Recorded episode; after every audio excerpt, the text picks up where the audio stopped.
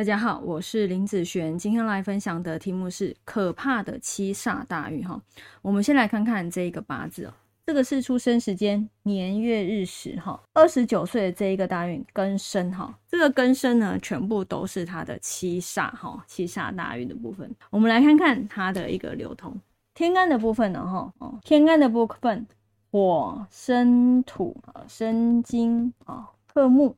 哦，所以其实基本上它变成了一个日主受克。那以地支来讲，地支哈有一个是生合，然后土克水的部分。以这个大运来讲，变成了日主受克。日主受克的运势哦，我最近看到了很多突然进入这样子的大运，它发生一个什么事情？事业运变非常差啊，遇到官司方面的问题，甚至。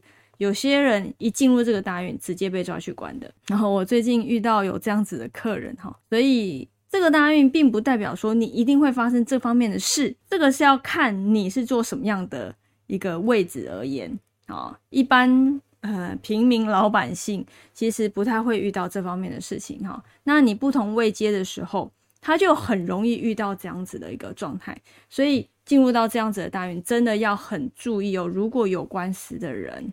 好，或者是呃正在经营事业的人，好，嗯，这方面会偏弱，都是很正常的，好，都是很正常。只是说我们应该要怎么去应对它，好，怎么去应对它。那你自己心里有一个底的时候，假设你下一个大运即将就要进入到类似这样子的大运的时候，你自己要心里有一个底哦，你可能会面临什么样的事情？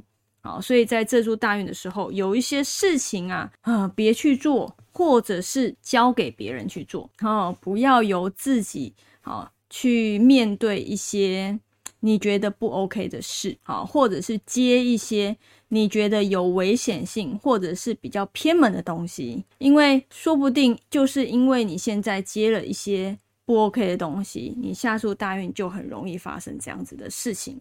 好，那我刚刚前面讲的那些都是我去实证哦，我真的，嗯，客人。很多客人最近都发生这样子的状况，好，就是一进入到这样子大运的时候，然后就有这样子的事情产生哈。那我觉得，因为拼命的过程以及你实证的经验多了之后，你对于这种大运，你个人的体会一定很不一样，那么一定很不一样。所以呢，你在给别人建议的时候，哦，也会是。比较保守的建议啊，当然一定会遇到不好的运程，这个是很正常。只是说你事先知道，或者是你已经进入这个运程了，那你应该要怎么去面对它啊？这个才是重点嘛，对不对？好，每个人都遇到坏运的时候，该怎么去面对才是正常的。但是并不是说我走到所有金的大运都不好哦，哦，这个是以每一个字带入它的流通状下流通状态。来去判断说它是日主授课。如果今天进入这个金运，它没有日主授课的时候，其实是不会这么不好的。